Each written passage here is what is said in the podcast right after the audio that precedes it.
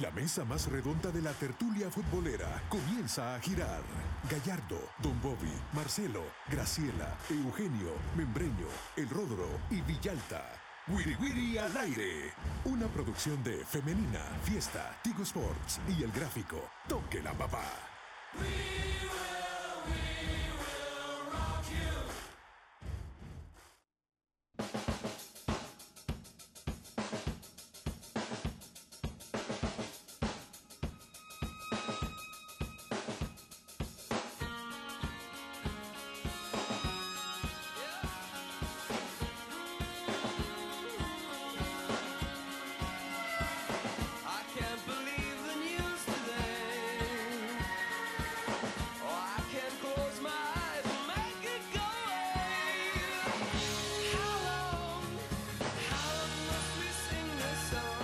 Hola, hola, ¿qué tal? ¿Cómo están? Sean todos bienvenidos a una emisión más del Wiri Wiri al aire por Femenina Fiesta y Tigo Sports en este lunes 5 de febrero de 2024.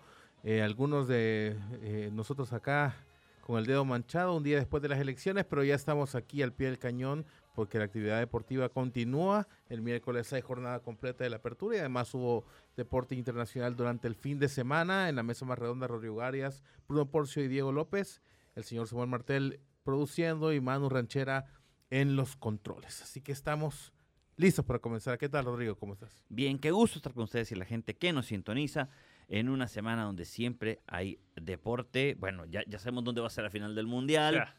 Eh, bueno, eh, vamos a hablar un poco de eso. La- se viene Liga Mayor, se viene jornada miércoles, así es que mucho, mucho en la mesa.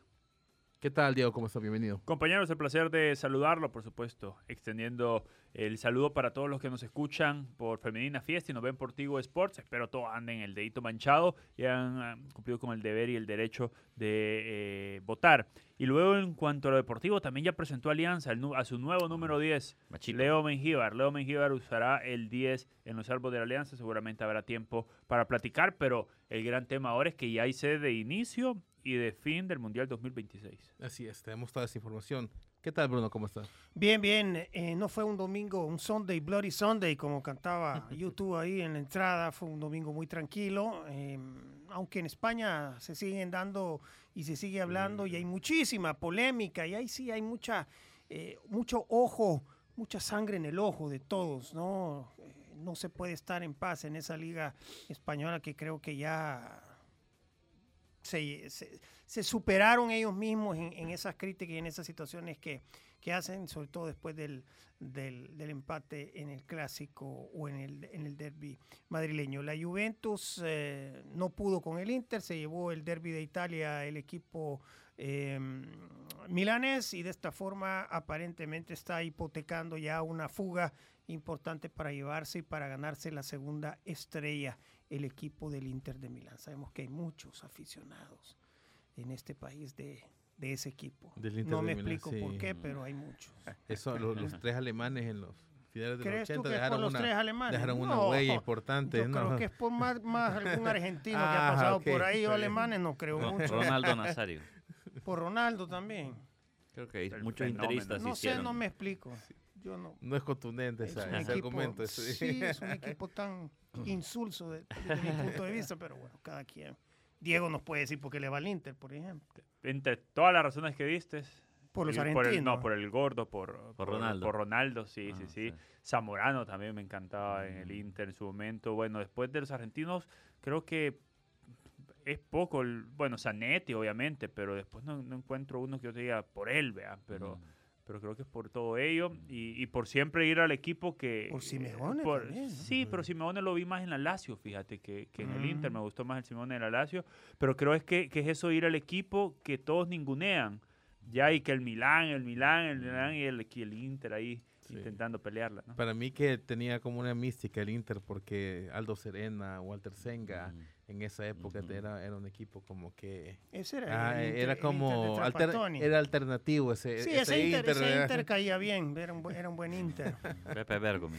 Sí. eh, Pepe Vergo también. sí. Bueno, eh, yo, eh, a estas alturas y en, e- y en esta época de inmediatez, ya el viernes queda bastante lejos, sin embargo, no hemos hablado del partido del Salvador contra Costa Rica allá en San José, que termina ganando eh, Costa Rica 2 a 0 en su casa y El Salvador pues eh, a sacar conclusiones de un partido amistoso que puede o no puede ser beneficioso. Bruno, ¿qué te, qué te pareció un poco retomando el análisis de ese partido que no hemos podido conversar acá en el Wiri? Eh, fue un partido en el que mm, nos, eh, no- nos vimos muy faltos de, mm, de claridad en lo que teníamos que hacer en la cancha. Muchas imprecisiones, mucha lentitud, mucha inseguridad. Em, y creo que eh, este equipo, este grupo de jugadores necesita, y lo hablábamos en el, en el programa el viernes en la noche, en el Gráfico TV, yo creo que este equipo lo que necesita urgentemente es un trabajo intensivo eh, para que vayan entendiendo y para que vayan captando cuáles son los movimientos que hay que hacer, eh, porque yo los vi muy lentos, muy, muy inseguros, y eso es parte de la, de- del poco conocimiento que hay de- de- del entrenador hacia los jugadores y viceversa. Por lo tanto, se necesita desde ya a gritos una planificación para poder hacer microciclos, campamentos, como, como se le quiera llamar, pero de una forma intensiva para poder llegar con este bloque de jugadores que están acá en El Salvador bien enfocados, bien aceitaditos para el partido contra Puerto Rico que vamos a tener eh, en el mes de julio. Y por ahí incorporar los que están jugando afuera. Pero eso es lo que, lo que, lo que me pareció. No me voy a poner a discutir jugador por jugador.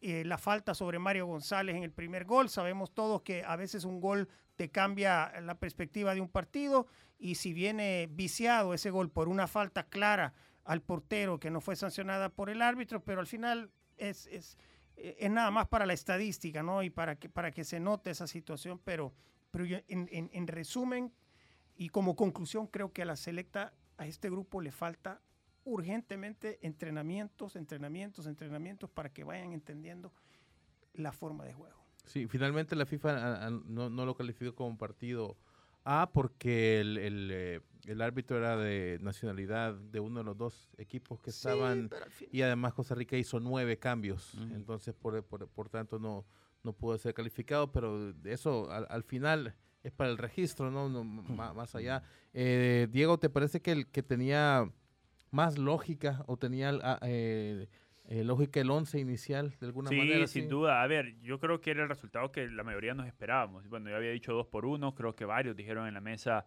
2 por 0. Era el partido que, que- me imaginaba con una selección local, con una selección que tiene que sumar minutos. Vuelvo y repito, hay mucha gente que me escribió y me decía, bueno, ¿y ahora por qué no pedís resultados? Yo siempre voy a pedir resultados, porque yo siempre quiero ganar, yo lo he dicho, soy resultadista y no tengo ningún problema en aceptarlo. Pero, a ver, si el tipo tiene un mes en el, en el puesto con dos semanas de entrenamiento. Fue presentado el 8 de enero, empezó a trabajar el 15 de enero, tuvo partido el 19, después los jugadores volvieron a sus equipos. Una semana antes de enfrentar a Costa Rica los volvió a tener solo locales para ir a enfrentar a Costa Rica. Tampoco es que es sopa de esas instantáneas, ¿no? Que se va a revolver. Los tiene que ver, tiene que saber qué jugadores de estos pueden sumarse a una próxima convocatoria que ya sea fecha FIFA y que en fecha FIFA espero yo que existen todos, que estén todos los que tienen que venir y todos los que puedan representar a El Salvador. Yo te digo, de la base que vi el viernes, yo creo que dos, quizás dos, tres máximo podrían ser titular de una base para marzo, pero eso no significa que el técnico no los tenga que ver, por supuesto. A mí me encantaría que comience a sumar minutos este chico Jorge Cruz, que parece que puede ser un jugador altamente potenciable. Lo de Isaac Esquivel me pareció también muy bueno desde la lucha, desde la pelea. Me encantaría decir desde lo deportivo, pero desde lo deportivo fue poco, desde lo futbolístico, pero desde la lucha, la pelea, me parece que levanta la mano. Entonces, para ver esto me, me parece fabuloso. Que estos partidos luego, eh, de aquí a un año, él siga viendo jugadores, ahí va a parecer, es decir, una, una masa de 23 jugadores me va a parecer raro. Ya, pero si de aquí a un año de estos 23 tres pueden entrar, cinco pueden entrar, me parece fabuloso. Rodrigo, eh, pareciera que desde después de que el partido contra Corea del Sur caímos como una especie de hoyo negro del que no podíamos salir. Eh, y después de, este, de, de- de ver este partido el viernes, ¿te parece que de alguna manera estamos más cerca de regresar a ese momento que tuvimos? Porque después de ahí, como que perdimos, Sí, perdimos pe- el pe- perdimos la, la idea, perdimos algo, ¿no? Un, un- un, eh, pero ¿qué tan cerca estamos de, de- regresar a partir de ese partido del viernes pasado? ¿Qué tan cerca estamos? Yo creo que estamos, eh, depen- yo creo que la selección depende del rendimiento de los jugadores. Si Doniga encuentra 8 o 9 jugadores que estén en un rendimiento regular, como pasó con Corea del Sur en- a mediados de 2023, ahí, ahí podemos ver algo, pero eh, yo creo que aquí eh, este partido de Costa Rica fue un casting. Estos jugadores creo que pueden mejorar y estos no. Eso lo va a decidir el profesor Dóniga. Nosotros podemos decir nuestro criterio, creemos que este jugador puede mejorar y este no, creo que este sobra y este puede seguir. Eh, creo que todos tenemos ya una listita ah, de, de qué jugador yo la dije, eh, pero creo que ha sido muy valioso, de verdad. Este partido, más que el resultado, fue muy valioso. Eh, comparto eh, lo que dice Diego de Jorge Cruz e Isaac Esquivel, dos jugadores que creo que pueden ser titulares, incluso cuando vengan todos los demás. O sea, me refiero cuando vengan los Gil, cuando venga, si es que regresan Sabaleto Roldán o Jairo. si, si venga Jairo. Yo creo que estos dos le pueden pelear el puesto a cualquiera. Y eh, eh, si, si por eso valió la pena este tipo de partidos, qué bueno. Dóniga seguro tomó anotaciones y qué bien que convivió con ellos, que los conozca, que, que sepa que están dispuestos a, a, soportar el régimen de entrenamiento. Porque va- vamos a ver, una, una cosa que yo pongo en duda del futbolista salvadoreño es que tanto está dispuesto a mejorar, de verdad. Yo creo que no tenemos la cultura de... ¿A qué me refiero? Yo eh, he tenido mucha... eh, una impresión fuerte que el futbolista salvadoreño viene un técnico y le dice, mira, por dar un ejemplo, tengo esta app. En esta app podés ver tendencias de tus rivales. Yo creo que no todos los futbolistas salvadoreños de verdad compran las ideas. No Pero- todos los futbolistas salvadoreños más, van... allá, más allá de eso, fíjate que yo creo que el futbolista salvadoreño se puede educar desde ese, desde ese punto. Ajá. Pero eso no te va a hacer que a los 60 minutos tengas la capacidad física No, para poder hacer un recorrido de 80 metros como yo, quiere. yo no hablo de las apps, yo estoy hablando de la capacidad de aprender y de mejorar. Sí, Yo pero esa- que- yo entiendo tu capacidad de, de aprender y mejorar, pero esa Ajá. capacidad de aprender y mejorar debe ir de la mano con un rendimiento físico importante para, Sí, para claro. los jugadores. Porque vos veías a Tereso y a, y Ajá. a Diego Flores, claramente 25 o 30 minutos, Estaban fundidos. sí, pero por el recorrido que les toca Sí. además. Y yo me pongo a pensar, si ese recorrido es... Estamos claros que Doni va a apostar mucho por un 3-5-2 o 5-3-2, como ustedes lo quieran ver. Pero el punto es que los carrileros que él va a necesitar son carrileros que tienen que estar en óptimas Ida y vuelta, ida y vuelta todo el En tiempo. óptimas condiciones. y yo no sé si acá, bueno, Tamacas creo que lo puedo hacer por la derecha, pero por izquierda yo no veo uno. No hay Ni- nadie. Y te, y te lo voy a decir así, ni siquiera Alexander Larin creo que pueda hacer Total. esa función Total. en, en la banda izquierda, a derecha. menos que, a menos que Alex Roldán vuelva y quiera jugar por ahí en la izquierda. Pero O, o que después, Clímaco lo ahí no lo hemos visto. Lo vimos de Químaco lo stopper. probó como stopper por izquierda. sí. Sí. Pues fíjate que, decir, hay, hay que ver la reacción, porque yo sí he escuchado, y bueno, en la redacción he hablado con, con futbolistas de la selección justamente al respecto, y todos pareciera que tuvi- tuvieran como marzo en, en su calendario, pero eso es, es por ahora solo es, eh, solo es discurso de parte del jugador que asegura que tiene, está entusiasmado, que tiene ganas, eh, aseguran que quieren venir, aseguran que van a estar eh, en la convocatoria, eh, en el caso de que lo llamen, y, pero, pero eso tiene que ser acompañado por, por, por, por las acciones del jugador que ya deben, tendrían que haber comenzado desde ya incluso, porque marzo está a la vuelta de la esquina, pero, pero todo está, creo que a- a- a- por ahora, en, en las ganas y en la...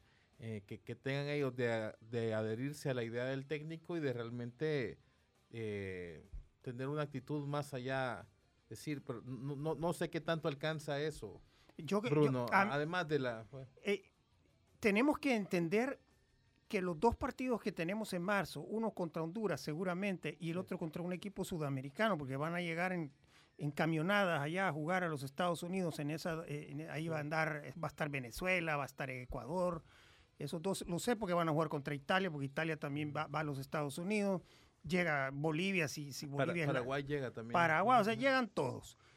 Yo no sé si es suficiente, porque después de esos dos partidos hasta junio no hay, nueva, no hay una nueva fecha FIFA donde podamos contar con todos nuestros futbolistas y poder eh, ponerlos a jugar y entender si ya tenemos ese bloque que necesitamos.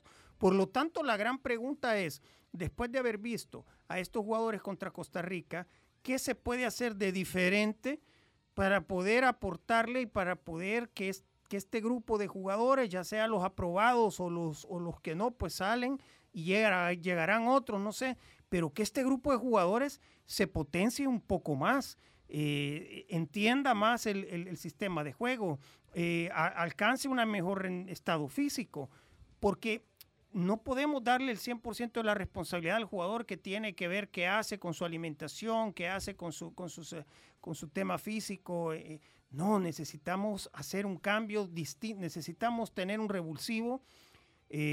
por eso, no sé, hay que hacer, sería interesante una lluvia de ideas que hagan en la federación junto a la gente de la primera división. La gente de la primera división no puede eh, desligarse y, e irse por el, por, la, por lo que dice en el reglamento y que solo te los presto en fecha. No, aquí hay que hacer algo, porque repito, es demasiado importante que la selección logre avanzar a la, a la fase ya eh, preliminar para clasificar al Mundial por un montón de temas, tanto deportivos, comerciales y de, y- de país.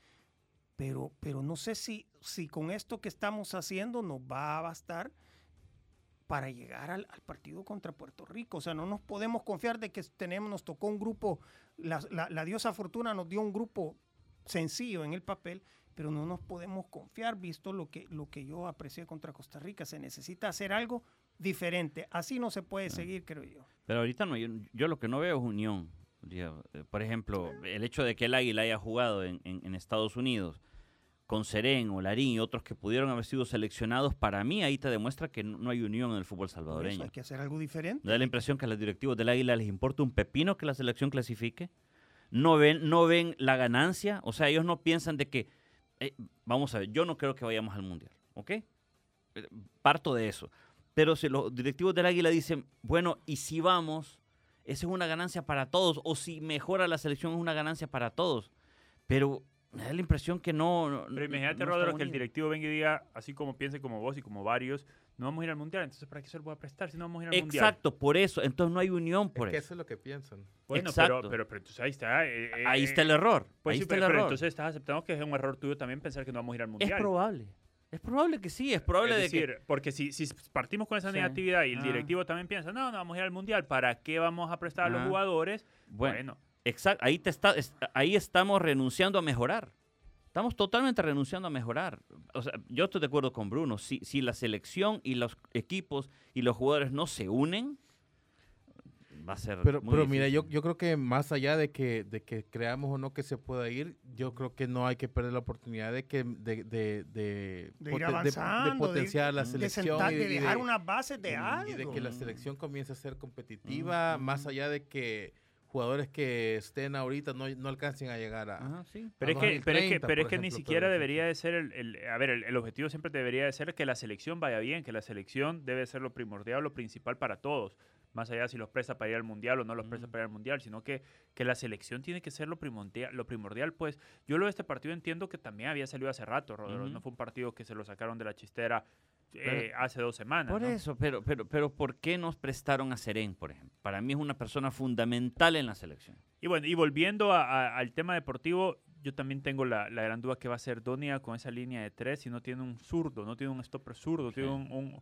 en los únicos dos es Rómulo Villalobos y Ronald Rodríguez. A Villalobos lo llevó, pero no lo probó. Ajá. Y a Rodríguez, pues ya sabemos la condición en la que, en la que está. Entonces, va- no sé si Donia al final va a terminar cediendo esa su idea por decir, bueno, me acomodo mejor a lo que tengo y vuelvo al 4. Que Pero si no lo tenés, también, si, no, si no lo tenés para el de 3, mucho menos lo tenés para el defensa de 4. Es peor. Es peor, no sí, tener un lateral izquierdo con defensa de 4 a no tenerlo con defensa de 3. No, pero con lateral, un lateral izquierdo sí lo puedes encontrar en defensa de 4 porque el recorrido ya no va a ser tan largo como si lo tiene que hacer en defensa de 3. Por ejemplo, en, en- Es en que- defensa de 4 lo puedes poner ahí a Alejandro Fíjate Enrique. que yo no estoy de acuerdo con ese análisis de, de que hace menor recorrido, eh, que, que el, el- el- el de 3, cuando jugás de quinto, el recorrido es menos, porque al final achicás la cancha. Eh, en cambio, si jugás con, un def- con una defensa 4, la, la salida es un poco como lo- el, gol que ano- el gol que anotó Chepito contra... que- ¿Desde dónde salió? ¿Desde Desde su área o la otra? Ese es, un, ese, es un, es una defensa 4, ese es un jugador de defensa 4. Pero cuando tú pones un- cinco volantes, los tres internos y los dos externos, los dos externos hacen menos recorrido porque para empezar te ayudan los mediocampistas y te ayudan los, dos- los tres stoppers que tenés a achicar la cancha e ir a cerrar y por eso el recorrido es menor. Entonces, nosotros no tenemos un lateral izquierdo para jugar con defensa de 4, probablemente jugar con defensa de 3 puede solventar esa parte y, y- y- y achicar un poco el terreno de juego y de esa forma eh, en fase de no posesión. En fase de posesión sí no tenés a Di Marco, ¿verdad? Que, que te hace ese recorrido. Vos ves a Di Marco el recorrido que hace. Exacto, pero eh, no lo tenemos. Entonces, eh, lo que te ayuda a tener una defensa así o un mediocampo más poblado es, es eso. Entonces, regresar a la defensa de cuatro, no sé. Yo, yo creo que esa es una de las decisiones que me imagino que tiene que ver, las primeras decisiones que haber tomado Dóniga, ve los jugadores y decide con qué jugar, o si no, vamos a tener que eh, modificar en el camino. Pero vamos a hacer la primera pausa eh, y regresamos con este mismo tema en unos segundos.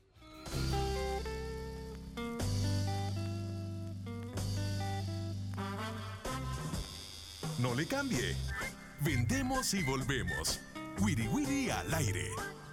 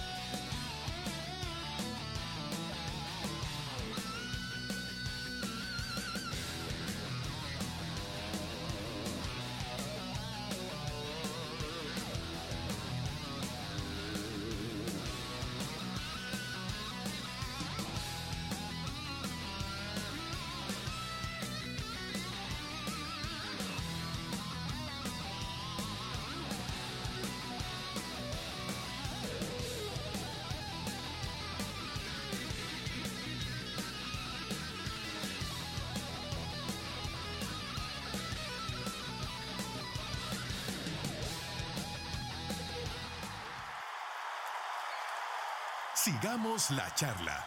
Wiri Wiri al aire.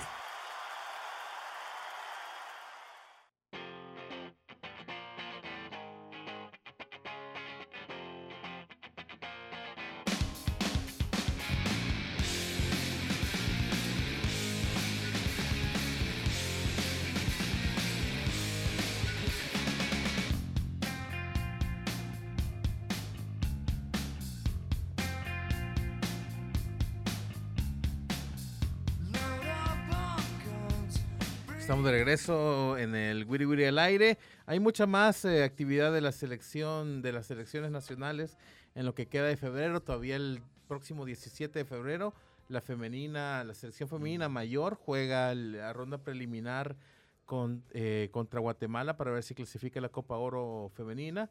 Si gana, eh, el 20 de, de febrero arranca la Copa Oro. Así Es un partido, ¿no? Seco. un, un partido allá en, en- en Los Ángeles.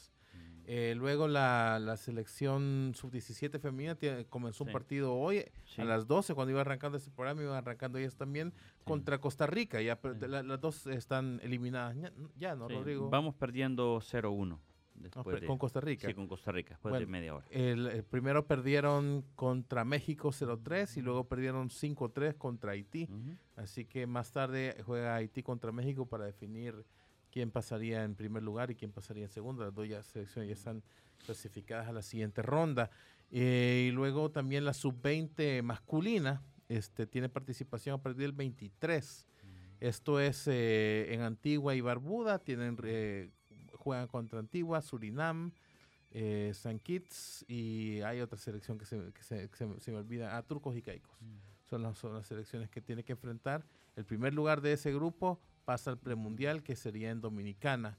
Eh, entiendo que sería así ahí por la altura de junio. Así que esa es, de alguna manera resume la actividad de, de- de las, de, de las selecciones en este mes. Eh, te- hoy fue presentado, como decía Diego López, la, el señor Leonardo Mengíbar, ya con la camisa de la Alianza. Hubo un evento ahí en el estadio Cucatlán y entiendo que tenemos unas declaraciones, ¿no, Samuel? Vamos a escucharlas. que nada, darle gracias, darle gracias a Dios por esta, por esta linda oportunidad que, que me ha dado de regresar al país. Y más que todo un club como, como esa alianza de, de grande, de importante. Y no darle las gracias a, a, a los directivos, a Gonzalo, a Espíndola, a todos los que hicieron posible de, de- de traerme. Y pues no, yo estoy muy feliz. Y como decía antes, muy, muy agradecido con Dios por, por esta oportunidad que me ha puesto y pues esto está en mis manos, eh, aprovecharla y, seguir adelante, que es lo que, lo que más me apasiona y pues a eso vine. Un tema bastante complicado, eh, la verdad sí. eh, cuando me dijeron de, de aquí sí tenía opciones, aquí en El Salvador, y obvio, eh, yo obviamente tenía intenciones con, con Club Deportivo Alianza, que, que fueron los que me abrieron la puerta y me trataron bien desde un principio. Y nada, aquí estoy muy, muy agradecido con, con la directiva, con Gonzalo, con Espíndola, que, que estuvimos hablando ya un cierto tiempo y pues gracias a Dios se hizo, se dio la oportunidad y aquí estoy. No, como, como decía el presidente, el préstamo es de, de seis meses, pero eh, obviamente en el fútbol, el fútbol puede pasar de todo. Eh, primeramente Dios, que todo, todo me vaya bien acá y pues en seis meses creo que te puedo responder esa pregunta. La verdad estoy muy feliz de, de regresar al país y a un club como, como es Alianza, que, que siempre desde que yo jugaba en Chalate lo venía observando y, claro, estoy muy contento de, de formar parte de ellos. Sé que es un equipo que siempre pelea finales y pues ese, desde pequeño, yo estaba en Chalatenango, siempre ha sido mi, mi pensamiento, mi, mi sueño, estar en una final y pues ahora con Alianza creo que, que tengo esa oportunidad y pues creo que voy a, voy a pelear a, a cada partido para ganar un puesto y pues estar primero en mente Dios y quedar campeones. Perfecto, esas eran las palabras, las primeras palabras de, de Leonardo Mengíbar, ya con la camisa de la Alianza, posó con, con el dorsal número 10 que va a tener, eh, que es el, eh, creo que es el, eh, no sé quién tenía el, el 10 previamente en el torneo pasado, pero, pero bueno, él, él- él va a retomar ese dorsal. Eh, Ro- Rodrigo, ¿cómo, ¿cómo te lo imaginas a, Leonardo primero adaptándose y, luego en el terreno de juego como de, acuerdo a cómo está jugando Alianza ahorita? ¿Cuál es, cuál es el, el- el puesto que, que él puede aspirar a estar? Vamos a ver. De entrada me lo imagino por el lateral derecho. Lo he visto jugar mucho por ahí. En la Liga Alajuelense jugaba por ahí, aunque a veces cambiaba de banda. Yo creo de que Pele le ha puesto con el Cheque Rivas eh, de entrada. Y ocasionalmente podría incluso cambiar con la Cabra. Pero me lo imagino ahorita como, como atacante por los extremos. Eh, por en medio sabemos que está Marvin Monterrosa. Michel Mercado a veces hace un, un, un papel mixto, está entre la media cancha y a veces se va por- en el ataque. No sé si, el che- si, si Leo puede hacer esto. Yo creo que el Machito ahorita es, es más atacante por los extremos. Eh, Diego, ¿te parece que es un jugador que está como para ser titular, así, de entrada? No, no, no, no. no, no. Conociendo a Jorge Rodríguez lo va a llevar de a poco para, para verlo, cómo está primero físicamente, cómo se adapta al equipo. Creo que tiene la calidad para, para destacar sin lugar a dudas. Yo no lo, fíjate que yo creo que sí lo va a competir al cheque, pero que le va a pelear el puesto también a Monterrosa. Es decir, va a elevar la competencia ahí porque... Entonces se tiraría por en medio Sí, también. sí, sí, yo creo que, que la idea también es que se tire por en medio porque Ángelo, el uruguayo que viene, juega por las puntas. Entonces, Leo creo que es una alternativa más para, para Mario Monterrosa o para el Cheque Arriba, sin lugar a dudas. No creo que de entrada titular este miércoles, por ejemplo. Ajá. No sé si a- aparte si ya vino el CTI y todo lo demás, pero creo que el Zarco lo de Barda poco para irlo involucrando al equipo. Tampoco creo que de entrada juegue los 90 minutos, sino que va a ir teniendo minutos, minutos, minutos, hasta que el cuerpo técnico ya lo vea de buena manera.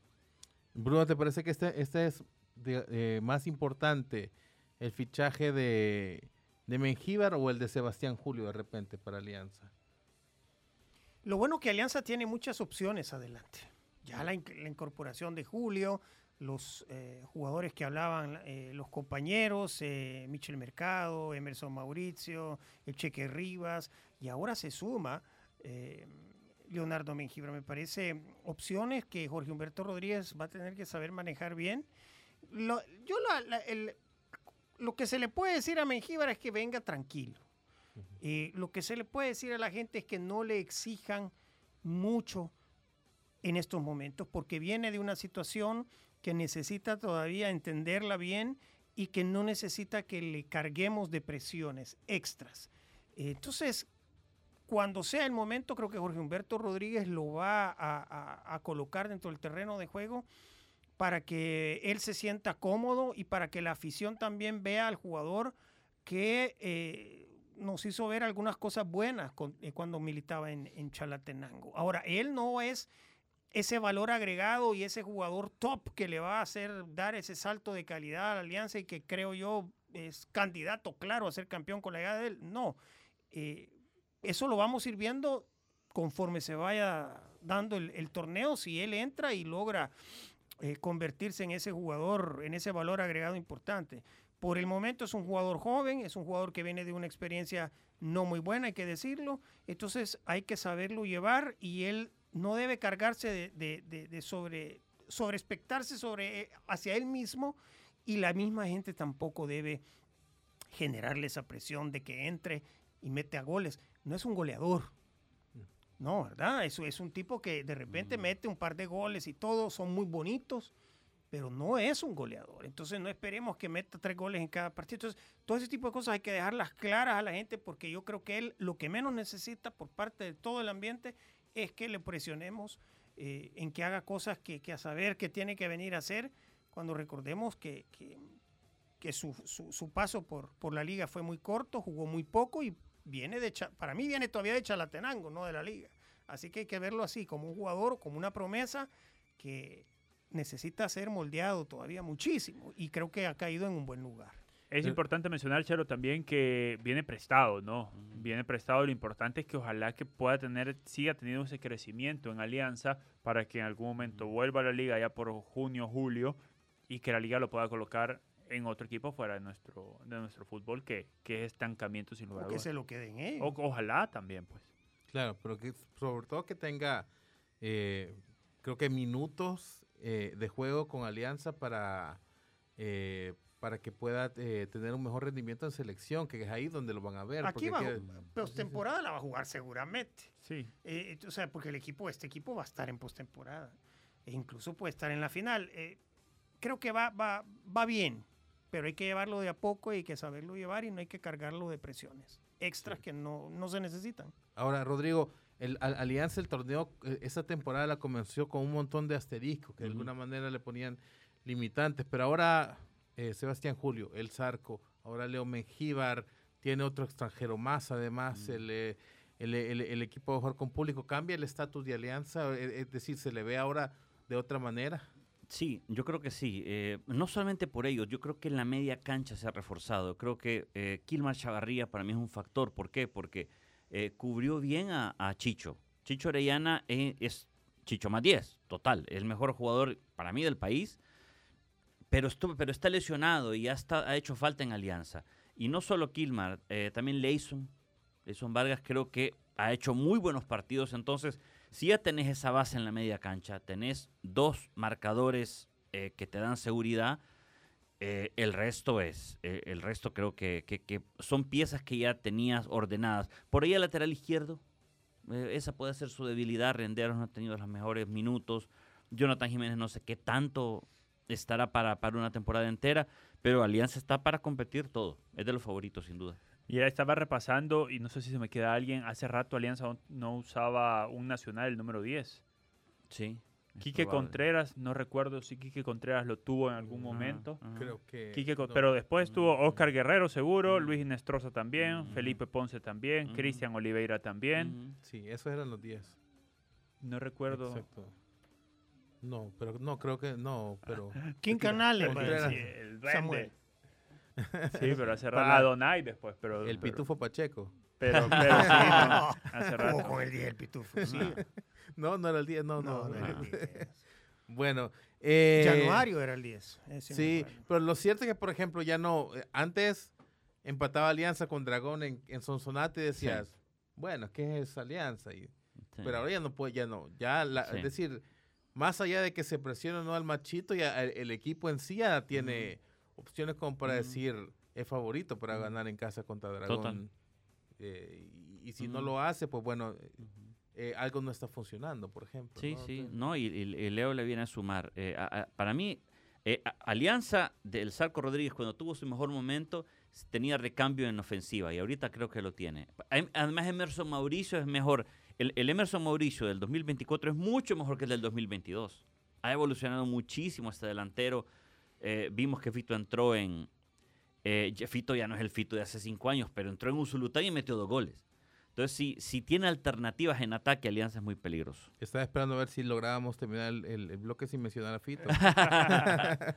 Pero bueno, eh, solo para recordarle, Alianza juega contra Jocoro en el Cucatlán este miércoles, 7:15 pm, y ya estará abierto al público eh, eh, en sol, en preferente, en sombra, en platea y en... eh, ah, solamente. Sí, Y sí. sol, sol preferente norte es para la afición visitante. También juega FAS Platense en el Quiteño. Juega Limeño contra Dragón en Santa Rosa. También en la noche el Once Deportivo recibe al Firpo por la tarde en Aguachapán. El Aila recibe al Metapán en un partido interesante en el Barraza, 3.30 pm. Y además el Fuerte San Francisco recibe al Santa Tecla Y en para- el Correcaminos. Y para los que se preguntan cómo quedó el famoso limeño Águila allá en Estados Unidos, ganó Águila 1-2, lo remontó el equipo de Corti. Bueno, ahí estamos ya. Segunda eh, victoria consecutiva sobre, sobre eso de Limeña. Eh, vamos a hacer la, la segunda pausa. Llegamos hasta aquí con la emisión Radial por Femenina y Fiesta. Tenemos un bloque más en exclusiva por Tigo Sports.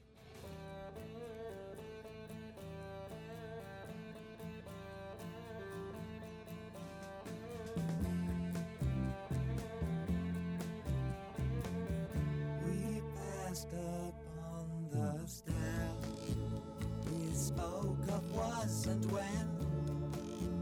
Although I wasn't there, he said I was his friend, which came as some surprise. I spoke into his eyes. I thought you died alone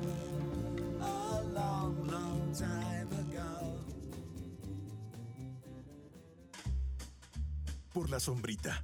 Así nos vamos. Algo achicopalados por el resultado. Pero mañana hay revancha en el Wiri Wiri al aire. Una producción de Femenina, Fiesta, Tigo Sports y El Gráfico. ¡Salud!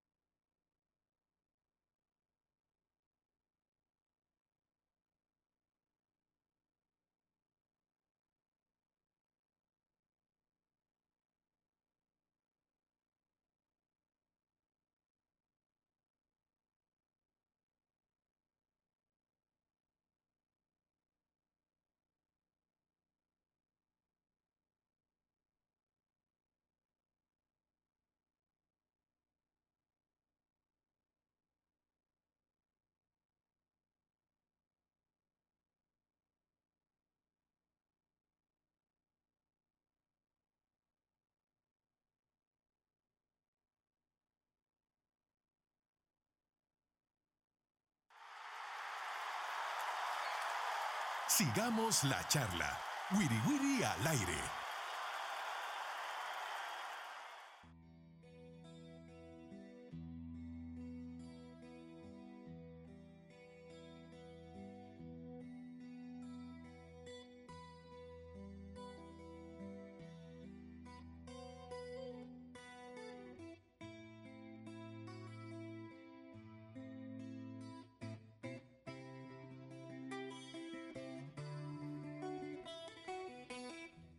Estamos de regreso en el Wiri Wiri al aire.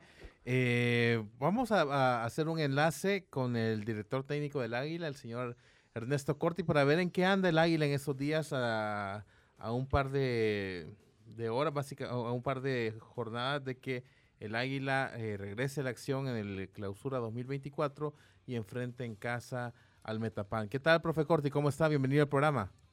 ¿Qué tal? Buenas tardes, un saludo para todos ahí. Muchísimas gracias por recibirnos la llamada, profe. Eh, ¿Qué tal está el equipo? ¿Cómo, cómo regresaron?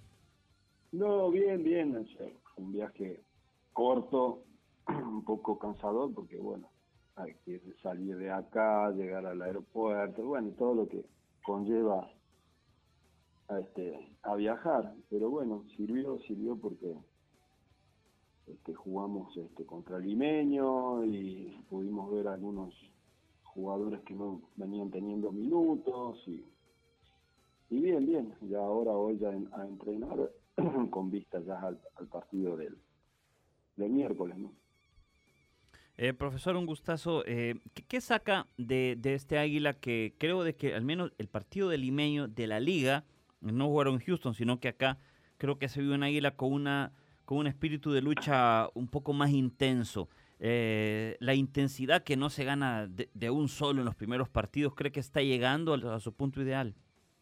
Eh, nosotros, ya lo he dicho en alguna ocasión, terminamos el 23 de diciembre, tuvimos que arrancar el 4 de enero porque el campeonato empezaba pronto, jugadores que llegaron tarde, bueno, lo que conlleva después de, de haber logrado lo que se logró y por supuesto que los dos primeros partidos o hasta el tercer partido este el equipo este sabíamos que no, no iba a estar en, el ritmo y bueno, ahí lo vamos llevando paso a paso para que el equipo vaya encontrando el ritmo futbolístico sobre todo este a medida que vayan pasando los, los partidos y los jugadores vuelvan a su nivel. Bueno, todo eso es, es un proceso que solo lo entendemos los, los entrenadores y los demás por ahí quizás no lo entienden y, este, estamos bien, estamos entrenando bien, los muchachos están entrenando bien, este, pero bueno, este,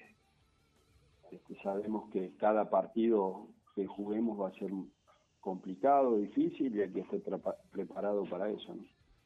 Hola, profe, le saluda Diego López. Un gusto platicar con usted nuevamente. Yo le quería consultar si la decisión, porque tuve información, tengo información, de que había sido conformado Cibrián, Darwin y Larín a selección eh, para el partido contra Costa Rica. ¿La decisión de viajar con ellos a Estados Unidos fue administrativa o fue deportiva, profe? No, mira, lo voy a aclarar y para que quede totalmente claro. Este, yo no tengo, ya lo he dicho un montón de veces, si citan jugadores a la selección, yo no tengo ningún tipo de inconveniente en prestar los jugadores que sean, no tengo ningún problema. Este partido de la selección creo que la liga había arreglado con la federación que podía este, citar dos jugadores por equipo. Entonces nosotros teníamos en ese momento cuatro jugadores. Eh, y bueno, fue ya elección de, de esos cuatro jugadores de quedarse con dos, este, fue de la de la selección, no de nosotros. Este, nosotros teníamos este viaje previsto hace rato y los pasajes ya estaban comprados y, y bueno, se decidió que este, la, la, federa- la federación o la selección decidió que los citados sean este, Chiquiría, que no iba a viajar con nosotros porque no tiene visa, y Cartagena.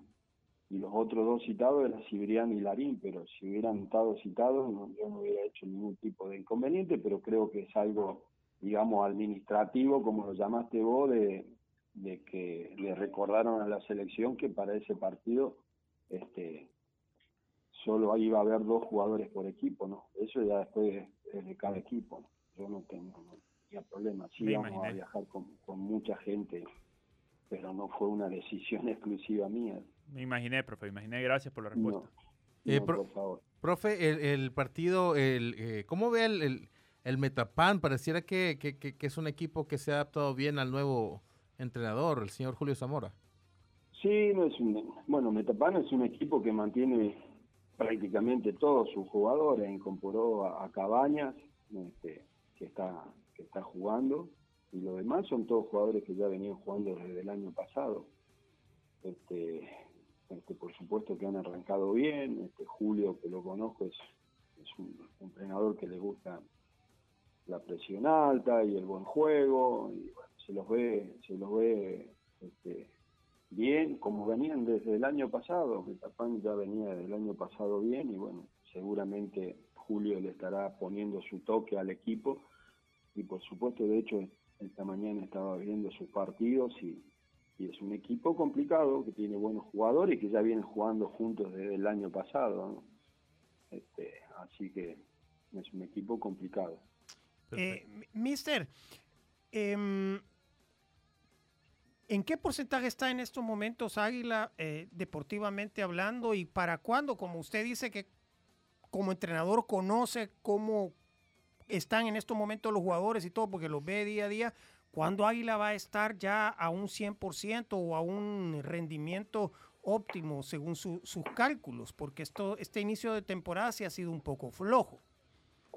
Sí, ha sido flojo, no era nada que nosotros este, no contempláramos, por supuesto que, que uno quiere ganar los partidos, este, y como lo dije en, alguna ocasión, o el, primer partido con fuerte podíamos haberlo ganado, si está en ritmo, ello también le costó bastante el, el inicio del torneo. Y no lo sé yo, o sea, acá marca mucho este, también los resultados, ganar este, eso lleva al equipo agarrando confianza. No sé cuándo va a estar al... La verdad no, no, no tengo una fecha estimada de cuándo el equipo va a estar al 100. Sí tenemos el equipo completo ya con las dos incorporaciones que se hicieron. Entonces, los partidos irán diciendo este, a qué nivel este, estamos subiendo. Este, es el comienzo del torneo y por supuesto que tampoco vamos a estar esperando mucho. Nosotros este, queremos ganar los partidos, subir en, la posición que estamos y, eso va a llevar que el equipo este, vaya agarrando mucha más confianza de la que tiene, así que pero este, decir bueno en la fecha tanto no, ya, o sea ya estamos en un tramo del partido que el, que el equipo tiene que ir apareciendo, ¿no? entonces por suerte hemos tenido algunas semanitas largas para trabajar, entonces eso también este, eleva en el, nivel físico y, algunas cosas que uno quiere mejorar, pero este, los resultados van a van a marcar este el rendimiento. Perfecto, bueno, muchísimas gracias, profe Corti, por recibirnos la llamada, por su tiempo y muchísima suerte para el miércoles. Dale, dale, muchísimas gracias y un saludo para todos. ahí. Disculpas ahí por Samuel Martel, que siempre lo interrumpe en hora de almuerzo, profe. Buen provecho. No, no, no, Samuel Martínez hubiera, no sé si jugó al fútbol, pero si hubiera jugado al fútbol hubiera sido un gran este Número cinco. ma- un gran número 5. Sin duda. o sea, marcando, ¿no? Marcando. Sí, por Pero mar- marcando el teléfono, pero Abrazo, profe, que esté bien. El profe Corti, del mejor el teléfono que, que a un jugador. Sí, probablemente. pa- presión adelantada, presión adelantada. Sí, de todo. Eh, Rodrigo, eh, eh, va, va ganando la, la selección ya, ¿no? La Sí, femenina, sí, ¿no? Sí, qué bueno. Bueno, ojalá que cierren bien. La selección femenina tuvo, bueno, tuvo una un torneo difícil. Yo creo que es, es la 17, es la primera vez que participamos en una 17. Ojalá que se cierre bien, que termine ganando. Así es. Eh, también, Rodrigo, ayer la FIFA, estuvimos pendiente eh, por la Uh, tarde, uh, la uh, FIFA uh, uh. anunció... Eso está lindo. Hay un, es una, eh, estamos revisando redes, Mm. lo que parece una polémica decisión de haberle Sí. dado a, a- a- a cierta sede la final del Mundial 2026. Sí, ¿no? vamos a ver, es que para mí tiene todo el sentido del mundo en cuanto a la ciudad, Nueva York, que es una de las grandes, es la gran manzana, es la Capacidad ciudad- hotelera. capacidad hotelera. Transporte. Es que eh, New York tiene todo, Nueva York tiene todo para ser la sede de una final de un mundial. El problema es que yo tengo el recuerdo del Mundial 94 y el Mundial 94 fue la peor final de la historia. En parte porque Brasil e Italia llegaron a jugar una final bajo 40 grados del verano En el estadounidense. Rose Bowl. Quedaron fundidos. No, no, estaban todos acalambrados. No podés tener a los dos mejores equipos del mundo jugando por la Copa del Mundo eh, bajo 40 grados. Y yo creo que, yo no digo que va a haber 40 grados en Nueva York en la final, pero es muy probable. Es el Verano. de Estados Unidos. Y tenías un estadio como el de Los Ángeles techado, Dallas techado, eh, eh, Atlanta, hay varios techados. ¿Por qué no lo haces en un estadio techado? Para mí era lo lógico. Y Nueva York es al aire libre. Y creo que los jugadores se pueden fundir. Ah, Ojalá que no. No, Rodro, no, el midlife. eh, yo creo que es una, es una decisión que se tomó desde los puntos de vista no deportivos, Ajá. ya no, no pensando en un estado techado, sino Sí. que pensando en todas las capacidades que hablamos antes, New York, todo lo que significa la gran manzana. Bueno, va a ser en New Jersey, ¿verdad? pero Sí. siempre, de- siempre El en área de New Nueva York. York. ajá. Yo creo que se tomó por todo, por todo ello. Yo no, decir, yo es cierto que es en el verano y que hablamos tanto de las temperaturas de Qatar y que los Ujú. estadios con aire acondicionado y todo lo demás, pero yo no sé si de verdad van a jugar a 40 grados, Rodro. Bueno, pero si pasa de nuevo lo del 94 sería una lástima. Una final así, Igual, por favor, nunca más. Una final horrible. O sea, es probable, es espantosa. probable que tengamos 30 grados. 40 tal vez no, pero 30 ajá. es lo más probable. Sí. Sí, ese es, es- el verano neoyorquino es eso. Sí. Eh, entonces, igual. eh, o la- el- yo creo que fue una decisión tomada por la hora. Eh, Nueva York, además de toda la, la ciudad, de ser más, la ciudad más cosmopolita del mundo y todo lo, lo que quieran, pero es un tema de uso horario que le favorezca a Europa y a Asia y a África y a, y a todos los demás países que van a estar pendientes del, del- de la final del Mundial. Ese es, es- es un tema. Jugarlo en la costa oeste hubiese generado cierto desbarajuste en cuanto a usos Bueno, horarios. pero, pero lo haces en el estadio techado, en el sofá y se acabó. Mira, las dos semifinales van a ser estadio techado. Eso, conta- contanos U- más. contanos Unas, más. unas semifinales en Dallas y el, el 24 de julio y el otro es el, eh, el otra es en Atlanta. O sea, Atlanta y Dallas tienen las semifinales. Los cuartos de final, los cuatro partidos van a ser al aire libre. Uno es en Ciudad de México, eh, no, perdón, perdón, uno es en Los Ángeles, otro es en Kansas City, el Arrowhead, que es otro horno. Ese es un horno terrible. El otro es en Miami, que es otro horno terrible. Y el otro es en Boston. En Miami hubieran jugado la final, Otro- ahí sí te, te ahí, se, más. ahí se te fundí, es, es terrible. El tercer sí. y cuarto lugar lo van a jugar. El en tercero y cuarto es Miami. Es Miami, sí. es Miami. Veo a Messi jugando ese partido. Imagínate. De Messi. del tercer y cuarto. Que sería bonito que volviera a llegar Brasil e Italia. Oh, En la final de Estados. Unidos, sí. Sería espectacular. Bueno, ¿por qué no? Se puede dar. Pero así New- como New está, York, así- si hay una comunidad grande de, de- de italianos en los New Estados York. Unidos, es New York. O sea, fantástico. Y la- y la- Pero así el- como está Brasil, Sí. Sí, no, está complicadísimo. Eh, y luego eh, el ah, partido ah. inaugural también tiene eh, Sí, sede, ¿no? partido inaugural es en Ciudad de México. Será en el Estadio Azteca. Eso sí es un Qué acierto, belleza. creo yo. Ahí Ah, se- pero no es techado igual y vas, el Azteca también hace un calor que Sí, bueno. de sí, aquello. bueno. es decir, yo creo que no podemos ir buscando, y la altura, además, yo creo que no podemos ir buscando acomodar a... Hay, hay, hay temas que, que pues no se Mm. puede, no podemos decir vamos a techar todos los estadios, no se jugaría fútbol entonces, Rodri. Mira, No. pero entonces este no, pero partido... jugar, jugar, perdón, jugar el partido de apertura, no importa cómo, cómo termine al final, pues que un- me, me No, besó una pero- final que tenés todo el mundo Pero pendiente. al- no, porque al final estamos diciendo que es tema físico, por cuidar la integridad del espectáculo Claro, del jugador. porque han jugado ya varios partidos a lo largo del mundial, han viajado y todo, pero el partido inaugural, además que va a jugar México, ¿qué importa? Ah, eso te iba a preguntar. es- México estaría en ese partido, sí o sí. Obviamente. Sí, México va a, Debería jugar, va, a ser. jugar, va a jugar como local en ese partido. Bueno, perfecto. Esa es la información. Sí. Pero, ¿y al final se definió cuántos partidos tiene cada país, eh, Rodro? Eh, ¿cómo? Definido, ¿Cuántos? Sí. Ya estaba, ¿no? Que Eh, los ¿cuántos locales. tiene- ¿Cuántos tiene? No, ¿cuántos, cuántos partidos albergará México? ¿Cuántos Estados Unidos? ¿Cuántos? Sí, ya, está, estaba, ya ¿no? está todo el calendario. Yo creo que son 18, 18 y el resto Sí. para los Estados Eh, Unidos. sí, eh, en, en México y en Canadá se juega hasta octavos de final. Acordémonos que va a haber 16 de final, Claro. octavos de final, y eso, eh, en, en esas dos fases, 16 y octavos, se jugará siempre en Canadá y en México. A partir de cuartos, solo es Estados Unidos. Qué belleza. Bueno, Qué belleza. de ver en el 16 sedes en Estados Sí. Unidos, 3 en México y 2 en, en Canadá. Hemos, hemos llegado al final del programa. Una probadita el Mundial, pero ya, ya se pone bueno. Eh, la dejamos, ya dejamos hasta aquí. Muchísimas gracias por su sintonía y nos la seguimos mañana a la misma hora. por la sombrita. Así nos vamos, algo achicopalados por el resultado. Pero mañana hay revancha en el Wiri Wiri al aire.